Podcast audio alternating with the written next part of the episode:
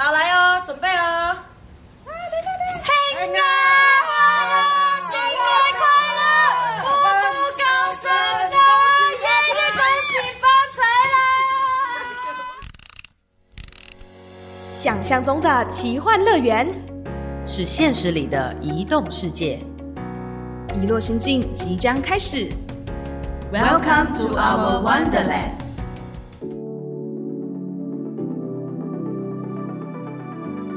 收听《一落心境》，我是主持人小植，我是主持人豆腐，欢迎大家来到二零二四年，豆腐新年快乐！大家新年快乐！今年全新的一集呢，我们来到了什么节气呢？豆腐虽然还没开始，但是接下来就是立春的这个节气。那为什么说立春很重要？因为立春等于是一年的第一个很重要的节气，接下来就是过年嘛。嘿，没错，而且刚刚已经在节目上面先声示人了，大家有听到应该是小直尖叫的，声音，尖叫声音。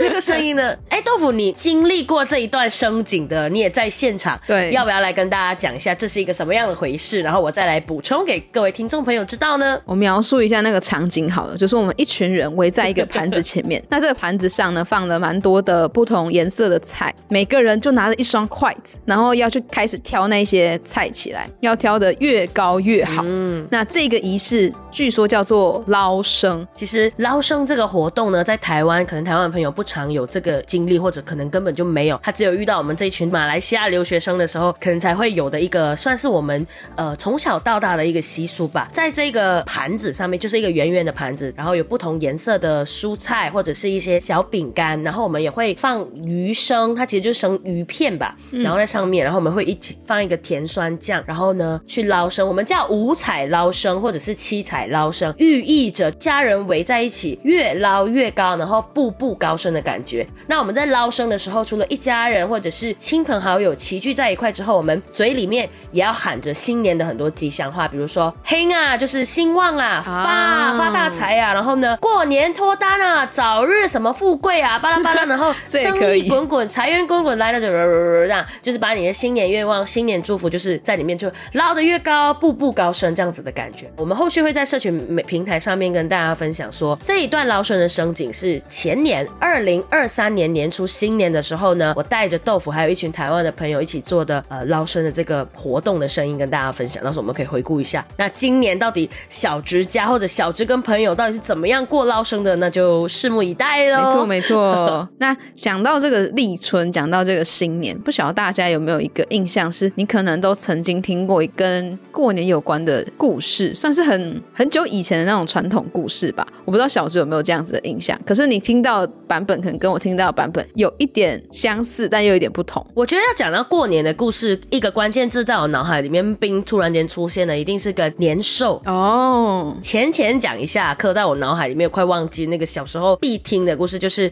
古时候的时候有一个妖怪嘛，就在村庄里面捣乱啊。新年的时候或除夕夜的时候，就是爱去可能咬别人或者是破坏家里什么，这样大家就会在过年的时候就是很慌乱嘛。后来有人就是想到说，哎，把他的家里贴了很多的红我们说的春联呐、然后鞭炮什么的。后来才发现，原来年是害怕红色跟鞭炮类这种冰冰棒的东西，所以才会延伸出在过年的时候，我们呢会穿新衣，换红色的衣服，然后呢会放鞭炮庆祝。这个就是我对于过年一开始的就是年兽的故事，或我们说新年由来的印象。哦，说实在话，我在还没有做这集之前，我脑中呢对于新年的故事也是刚刚小时提到的年兽。但是呢，当我做多一些的功课，突然发现，哎，台湾的过年由来，它的由来不是年兽，它有一个词大家可以去查查看，它叫做沉岛传说。沉是就是慢慢的沉进海里的那个沉，沉岛传说。嗯，刚刚小直的故事主角是一只年兽嘛，但是这一次的我们的故事主角是一只灯猴，灯是呃照亮大家的那个灯，然后猴就猴子的猴。简单说，它是一个跟世界末日有关，然后好像又和最后的晚餐有关的综合版这样。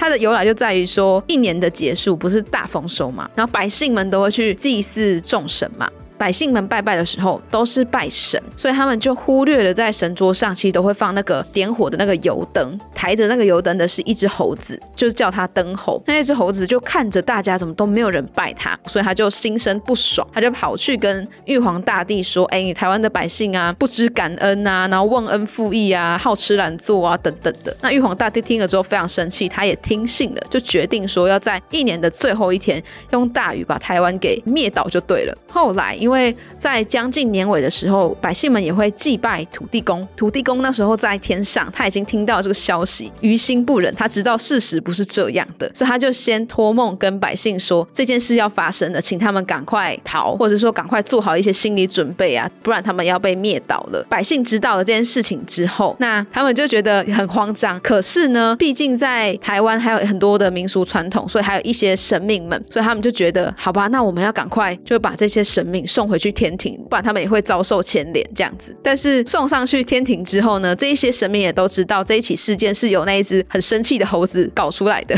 所以众神就跑去跟玉皇大帝说求情。但是这个故事就是有点像到同步发生，天上的在求情，地下的百姓们并不知道，众神都在帮助台湾人求情，所以台湾的百姓在一年的最后一天，他们觉得隔天自己就要挂了。那个时候呢，就决定好吧，那我们就大家就是一起去祭祖啊，然后吃一个最后的晚餐呐。那这一件事情就变成了除夕当天要围炉跟祭祖的由来。那围炉结束后，现在不是都会发红包吗？那发红包这件事怎么来的？就是因为他们已经是吃最后的晚餐了嘛，反正也要挂了，身边的钱也没什么好用的，那就是大家发一发，可以在黄泉路上使用，就成了发压岁钱的由来。而且呢，这时候的百姓们因为还没有收到消息，就是不会被灭倒，因为那个众神明求情成功，玉皇大帝了解了事情的始末，并没有要在最后一天降下大雨去灭掉台湾，但是百姓还不晓得，所以呢，他们就一起在最后一天等待大雨的降临。那等等等等等，等到了隔天，哎，就还活着。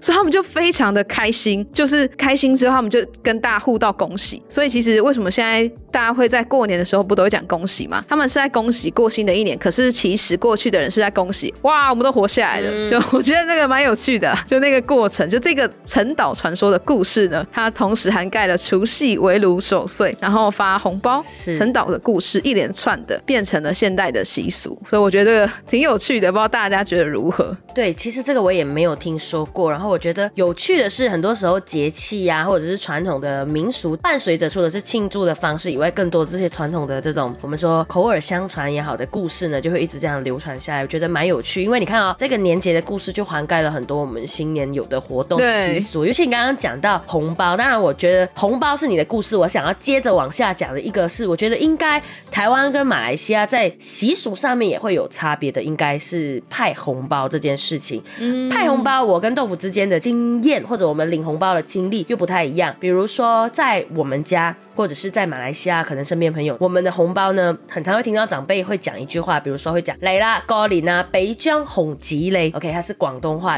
就是给一张红色的纸，所以他们就说，哎，爷爷奶奶或者在阿公阿妈在面前说，哎，北疆红吉嘞，啊，生生性性，快高长大，就是啊，你要乖呀，要长大啦，给你一个红纸，给你一个祝福。然后这件事情就是我们小时候儿时记忆里面最常出现这个口头禅。然后也很喜欢这个节日，可以领钱了，可以领红包了。谁会抗拒呢？如果大家有不拿的，可以邀请我。哦，我自己领红包是有些长辈会跟你说，哎，要领红包，那你要先跟我讲几句吉祥话，才能够领得到这个红包。哦，就是哎，祝祝什么阿姨呃青春美丽什么的。对对对，然后还会配合那一年的生肖，这样，比如说什么今年是二零二四是龙年，就会说好运龙中来之类的。哦，原来如此。然后有一个东西想要问豆腐，就是你有没有留意你们在在拿红包的时候的红包风有什么样的特别吗？还是说就是一般的普通的那个红色的？我自己看红包书局吧，他们只要快要到年节前，就会发现开始有那种金色啊之类的会出现在红包上，但会有一些特别设计啊。然后再就是一定会搭配当年的生肖，有时候会有吉祥话等等。可是我自己对于红包没有特别研究哎，因为就那一年拿到新的，只希望拿越多越好，就是要打开里面有有有钱。对对对，想要存压岁钱。那你们呢？因为你会问我这个问题，表示你们的还蛮不一样的吧？我觉得也不算不一样，而是我觉得有一个巧思在于说，有一些长辈给的红包真的设计很漂亮。当然，我们很常拿到的红包封，它可能都是搭配着商家或者店家，尤其是百货，他们因为新年会有那个半年或者那种大促销嘛，所以会有的那种赠品，他可能你买多少，他会送你红包封这样。那还有一些很有意思的红包，他们会给你一个他们属于他们家，比如说张家，然后他的红包就是有一个张字，有一个类似那种烫金的那种书法字，哦然后你就会觉得哦，好好有意思，就是你在拆红包的时候，你就会觉得蛮有趣的。我自己觉得很有感了，是一个儿时记忆啦。嗯嗯，没错，真的是一个儿时回忆。哎，可是我比较好奇的是，其实之前就有跟小植聊过关于给红包这件事情。嗯就像台湾的话，我啦，我是长大之后，从小时候是领红包，然后长大之后就痛苦了，因为要给红包。我们这边会说，就是你只要还没结婚，你就是单身的话，你就可以一直领红包。真是太开心了吧！这个消息，我要去马来西亚。台湾没有吗？就是到了一定年龄，比如说出出来出社会工作以后，就不管有没有结婚，都是不能领吗？还是说怎么样？像我家是这样，我家是不管你有没有结婚，反正你只要出社会了，开始赚钱了，你就要变成给红包那个人。所以我可能要给我爸妈，然后甚至我爸妈会要求说你要给兄弟姐妹，应该要发给兄弟姐妹。哦然后我就会 confuse，我就想说为什么？不要生他气，不要不会自己生气。哎，没有了，就是一个祝福啦。你们会特别在意，比如说红包金额的大小吗？还是呃，这要讲到我家长辈，就我妈这样子，嗯就偷偷出卖她一下。然后我记得我第一年要给红包的时候很紧张，因为我不知道到底要给多少。我不知道就现在在收听的各位听众有没有那种第一次给红包的经验？其实你根本不晓得到底要包多少给长辈才是符合那种什么民俗之类的，因为真的不知道，所以我会上网查，我会查说现在大家给红包的行情大概都落在哪里，或者是说长辈可能要拿到多少的数字才算尊重，你知道吗？那我那时候查完，我记得呃要给到三千六，就是有一个这个数字，最低听说是三千六。对当时的我来说，就呃有一些可能有一些你要还款贷款的学贷压力等等的情况底下，我觉得三千六稍微有一点高，所以我其实是包低于三千六的。然后呢然后我妈拿到那第一封红包的时候，她就跟我说：“你怎么包那么少？”然 后我就我说：“呃，我难得有包。” 还还希望可以像就是马来西亚一样，还没结婚就不用包的那个情境。啊？哎，这个时候呢，我小侄要来给你一个，就是一个新的 idea，以后可以用这个方式去，我们说就是完美的化解这个东西，你知道怎么样吗？因为疫情年这几年，然后加上电子支付越来越方便以后呢，像在马来西亚呢，这几年过年我们就流行一种新的发红包的方式，就是我们抢红包，就是在透过电子支付那个平台，我们会有那个电子钱包，然后发电子红包嘛。然后呢，我们的红包，比如说我们设定个金额，比如说举例我们要发三千六，你有三千六的扣打，然后你要发给家族成员的五个人、六个人，然后你就设定随机，然后大家点连接打开以后多少就是多少。所以呢，你就下一次你就可以不着痕迹的跟长辈说，哎、发红包喽，来随机抢，然后你就说我丢一个扣打，然后全家一起抢，这样对，就是你没抢到，不是不不干解了对我的事，这样。对对对对，就 哦哦，不关我的事哦，抢到两块钱也不关我的事哦。比如说小直 在去年就是跨年三十一号跨一月一号的新年的时候，我们家也就是试玩了一下，因为应景嘛，从就从二零二三跨到二零二四嘛，所以呢，我们就发了一个红包，比如说我们发八十八块，举例八八八这样，或者是八十八，然后呢，全部家庭成员就在抢。那我的惨痛经验就是，我感觉好像每次抢红包都没我的份吗？就是我我都不是在排行榜的前三名，有没有？你那你抢到几块？可以透露吗？我记得我们那时候总金额大概就是我们取一个寓意八十八嗯发发发这样。全家六个人五个人去抢的，然后我好像抢到两块五块哇两块还是六块忘了，反正就是个位数，就不是那种十五啊、二十八啊这种比较多一点的数字，有没有？我想说五个人的几率我也只拿，我还拿最差那个，我真的是好吧。新一年来，希望有别的财源来，但是哎，等下不是，我应该说我要集气于新年抢新一波的电子钱包抢红包那个风潮，我一定要跟上，然后我一定要抢最多，抢最快，手速要快，嗯会让这个年节里面又因着时代的变化，又有新的作风啊，新的方式。因为我没没有实际真的在疫情期间有参与家庭抢红包这件事，所以今年请各位赐予我力量，让我在来临的新年的时候呢一展宏图，抢的那个手速要快，可以抢到大红包。好，请各位 Pocket 听众就帮小直集气。谢谢大家了。好了，我们好像聊到了故事，聊到了一些可能我们一些文化上面的差异。讲完这些，感觉要来讲讲吃的了，不然我们两个吃货没分享一点吃的，好像有点过分。对，确实蛮过分的。那我先讲一下台湾的好了，就是台湾的年节必吃。我先讲一下我个人在我的成长经验当中印象最深刻的一道，我用台语发音，我觉得比较道地一点点，它叫低贵，应该是大马那边的福建话，也是一样的发音，就是低贵这样子。是，那这个低贵为什么我特别的有印象呢？是在于说，因为我记得我大概国小的时间点吧，就那个时候，只要每到过年，我阿妈在过年前超级超级忙，因为我阿妈现在本人大概高龄快要九十了，他有许多的传统的节庆美食，基本上都会由他来制作。那像是不管是包粽子也好啊，还是过年的时候可能有呃这个底柜，然后还有那个菜桃柜、萝卜糕，就这些他都会自己手做，在他还年轻力盛的时候，就还有一点体力的时候，他会自己手做。所以我记得我国小的时候看他手做，以前觉得无聊，现在想起来满满都是回忆，因为现在看不到了。他现在就是身体没那么好，就没有做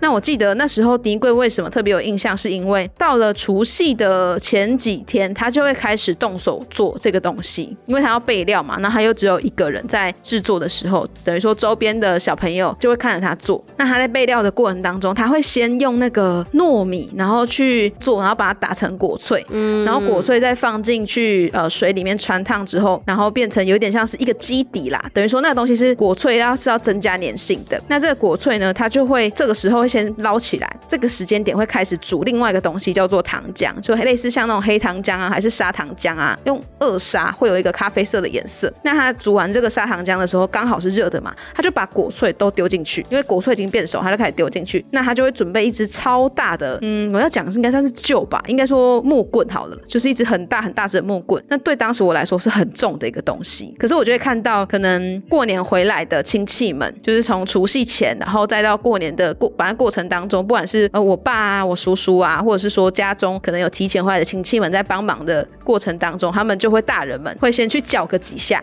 但是他会趁还没有很硬很难搅的时候呢，就赶快叫我们小朋友过去搅，因为他会越搅越黏，越搅越黏，然后最后就变成了那个果。可是它会越搅到后面要成型的时候非常难搅动，因为开始变得超级超级超级黏啊！我不晓得就是小智有没有这个对有一个没有那个印象？我们我我对那个搅动的过程是特别有印象，是因为我曾经看着大人们在搅那个接近很尾声，就是甜果快要好的时间点的时候，然后我就想说。嗯，他们都搅得动，为什么我们会搅不动？所以我就跟我弟一个拿前，一个拿后，然后想要两个人的力量去把它搅开，然后后来发现真的不行，因为施力点不对啦。对对对，所以现在想起来就觉得很有趣，因为现在阿妈已经没有在做了。可是当我在网络上在看到这个台湾传统古早味甜果制作的过程的时候，其实心里是满满的感动，跟有很多很多的回忆在的。所以我想要跟大家分享这个台湾年节必吃的低贵。你刚刚讲那个感觉有点像是我们这边说的年糕，啊就是它很黏的嘛，然后我们有时候会把它拿来炸来吃，对吧？你们会吗？会会会，讲到这个炸，我记得那个时候只要做完年糕，因为每次那个弄完都好几个，我阿妈都就是做完之后都有好几个那个盆子在装的嘛，那大家就会拿来拜拜啊什么的，所以等于说过年期间，你几乎每一餐、早餐、午餐、晚餐都会有炸年糕。年糕吃。对，然后会有点腻，那只吃很多，但是我记得它是很甜很甜的，对对对对对然后很香，就是会香一个味道在，嗯所以嗯嗯。啊，现在想起来有点饿，我们又在半夜录音。对，，晚上录音，所以真的 有点饿了。那这个饿的感觉不要停，我们继续 讲到甜嘛。然后我也想要分享，我觉得我们这里年节很常吃的一些甜甜的零嘴，不管是咸或甜的啦，就是我们说统称年饼。然后这些年饼都会是我们儿时或者是直到现在我们都会很怀念，而且它是一个仪式感，就是新年我们就会说我们一定要吃年饼，一定要吃新年饼，它就是一定会有这个买的这个仪式，然后这个吃的仪式。那在马来西亚我们有很多种嘛，因为有有比如说呃最常见的叫做凤梨酥，我们说黄梨酥啊、花生酥啊，或者是有一个叫做牙菇饼、炸牙菇饼，然后还有一个很特别的叫做龟嘎饼。就是呃翻译叫果加币，它直接翻了，它就是一个三角形，然后很脆的那种那种年饼，甜甜的。哎、你们是一桶一桶的在卖这个东西？我觉得在台湾我比较少看到一桶一桶的在卖，就是年饼啦。你们都会比较像是那种蛋卷，然后一盒这样，然后就是那种新年礼盒的那种感觉，对不对？。对对对，我们都是就各家新年礼盒会在年节前，最近已经开始了，就是今天二零二四一月一号，我看到便利商店已经开始，就是大家在准备采购啊、团购啊，这个新年礼盒的东西全部都已经摆出来了。所以如果哎想要购买礼盒的朋友，可以开始了，呃，不要联系我们。不是联系我们啊，请自己去找。对对对对，我们就很多有这些店家或者是家里的阿姨们，他们其实会做这种传统的年饼，我就觉得蛮有意思的。我自己本身不会做，有点可惜。那个工序啊什么的，就呃烘焙这种东西，就是跟我没有什么关系。不过呢，就是在找这个年饼要跟呃听众朋友分享的时候，就有在呃网络上面，然后有新闻的一些趁着新年会有很多应景的一些新年专题的报道，循着这些搜寻的路径一路这样看下来，有一个特别想要拿出来跟大家分享的是传统的我们说的零嘴，叫做广式糖果。哦，它就是呃新年限定里面才会有的那种传统的糖果，然后呢，它是有用绿色的那种青椒，然后萝卜是橘色的嘛，然后再来就是椰丝、浅黄色的莲子、棕色的莲藕或者是姜片、马蹄这一种，然后裹上了一层厚厚的糖霜，意思就是说这个广式糖果是用蔬果，然后裹上了糖霜，就是所谓的这种糖果了。那它的店在吉隆坡的池场街，源自于它的创办人、创始人早期就是祖辈南来的时候，从中国的东莞带来的这个手艺。他们说，在去别人家拜访的时候，会有那种八果盘，就是就是那个甜点盒子啦，然后会有很多蜜饯什么之类的啊，莲子啊、瓜子啊什么的，就是让大家去新年串门子的时候可以吃的这个果盘。那就是带着这个这样子的记忆，然后就有了这样子的手艺，就一代一代的流传下来到现在。可是据说现在其实已经没有在吃什么广式糖果，所以就是要找到也比较难了啦。但我不知道，它其实是用不同的蔬果做的，去裹糖粉的这个经验，就是所以我看到这一篇专题报道的时候，我觉得蛮有意思，也特别要在节目上面跟大家分享这样子。嗯，就是磁场街呢，呃，它在马来西亚的吉隆坡附近嘛，算是一个蛮著名的地点。如果大家有时间，嗯然后到大马，趁着年节的时候过去旅游，欢迎到那边走走，找一下这个在节目上听到的广式糖果。那因为我们这里比较特色是很多不同的机关会做不同的这种年饼或者是零嘴之类的，所以如果马来西亚的听众，如果你可能是其他籍贯的，欢迎跟我们分享你的过年年节必吃是什么哟。对，没错，我们会在我们的呃 Instagram 跟 Facebook 那边发布。那有一件事情呢，其实是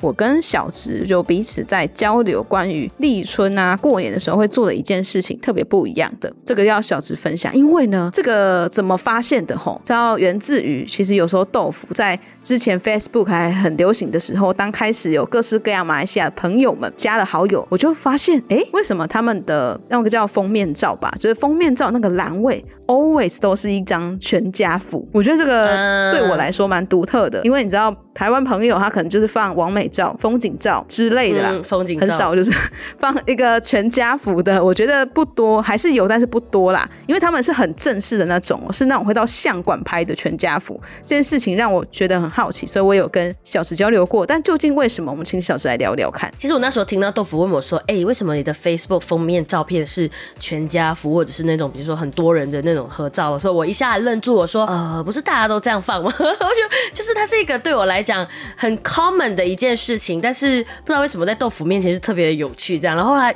听他这么交流，才发现说，哎、很多他认识的留学生们，对都这样都长这样。然后后来才发现到说，其实我们在新年的时候，尤其新年会特别去拍全家福这件事，就是会去记录说每一年不同的家庭成员的变化。那随着长大以后，你可能工作啦，然后回乡再拍的时候，那个感觉不一样。而且我们的全家福很有趣哦，很多时候都会有一个固定的 dress code，就是它可能是今年我们是红色龙年，那全部都会穿一个我们说家族装、亲子装，或者是我们同一个颜色色系哦，非常有仪式感的去把这个全家福照下来，那可能就是选在家里的客厅。那有些人也会特地去到相馆，或者有一些呢会联系摄影师，请他来家里帮你拍，尤其是那种大家族的照片，两三代、四代同堂那一种，就很有可能会请摄影师来家里拍，就是就是真的是一个很特别的仪式感，而且我觉得到现在为止，我们很多年轻朋友都很坚持会去做这件事情，去记录的一件事。对，这就是我觉得特别的地方，因为我那时候看到的时候，可能可能大马朋友自己真的没有觉得这件事情很独特，因为他们都会做。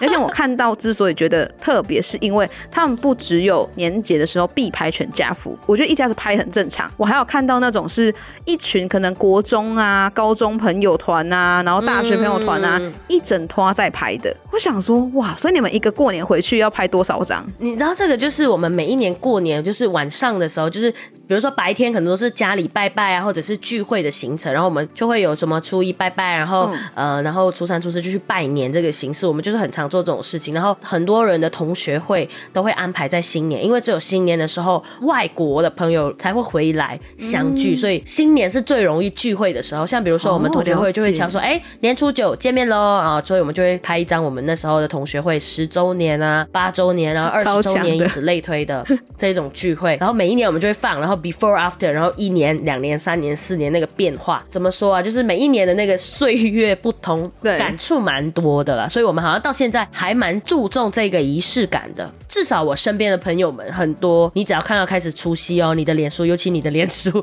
都是马来西亚留学生的朋友哦，他就会开始打卡除夕夜必拍一张，然后可能呃年初二 O O T D 是什么，这样要穿什么，然后拍什么这样子。对，大家可以观察一下，这真的是呃，豆腐在看马来西亚朋友们的时候，哎，发现一个小小的。有意思，很有意思的一个地方啦。那最后呢，想要在这个立春即将要来到的时间，就是过年时间快到好了嘛，想要分享大马的新年歌给听众。为什么要特别分享大马新年歌呢？是因为每一年的大马都会做不同的新年歌，一定是 for 当年的，所以我一直觉得这件事情也很酷。哎、我觉得新年歌真的是我们的，算是我们的特色传统了吧？没有新年歌，我们会觉得哪里有点不对的感觉。像比如说那个，像呃，我们都会取那种跟新年谐音有关的，比如说今年龙年就是 Happy Long Long Way，Happy Long Long Time，Long 就是你啊就是长嘛，就是意思是说呃富裕啊，然后呃长命百岁的那个意思，然后取自谐音龙嘛，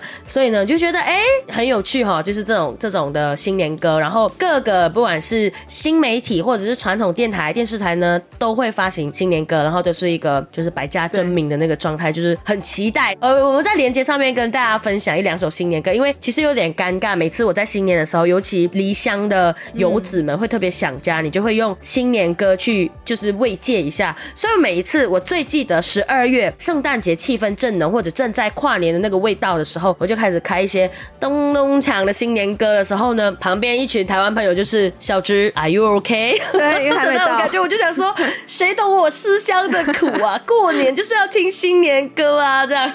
因为你们新年歌真的好早试出哦，大概一个月前就已经有了耶，好酷哦！好，我随时随地在 IG 如果听到的，也会不间断、不定时的来跟大家分享一下，或者是嗯，大家有好听的也可以跟我们分享哦，有趣的。好，我们新年的话题好像聊着聊着也聊了好久好久了，怎么会这样呢？哇，这个新年的话题真的是聊不完。既然聊到现在已经有一段时间了，那既然聊完了新年呢，我们也要来宣传一下，接下来我跟小池在一月二十号，哎，是二零二四年的一月二十，礼拜六呢是下午三点半到六点，我们会举办一场文化的小聚。那它是移动之味，就是移动的味道。那我们要介绍的是椰浆饭 nasi lemak 这一道料理。那如果对于就是想要交朋友、喜欢跨文化的大家，欢迎来到台中，我们举办在台中火车站附近，一起来跟我们共襄盛举，从食物来认识不同地方的文化。好，最后小直要补充，因为立春这个主题呢，其实